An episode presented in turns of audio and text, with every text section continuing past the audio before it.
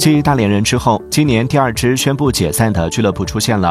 一月二十二号深圳市足球俱乐部宣布解散。据悉近五个赛季已有七支中超球队宣布解散。他们分别是天津天海江苏队重庆两江竞技武汉长江广州城大连人深圳队。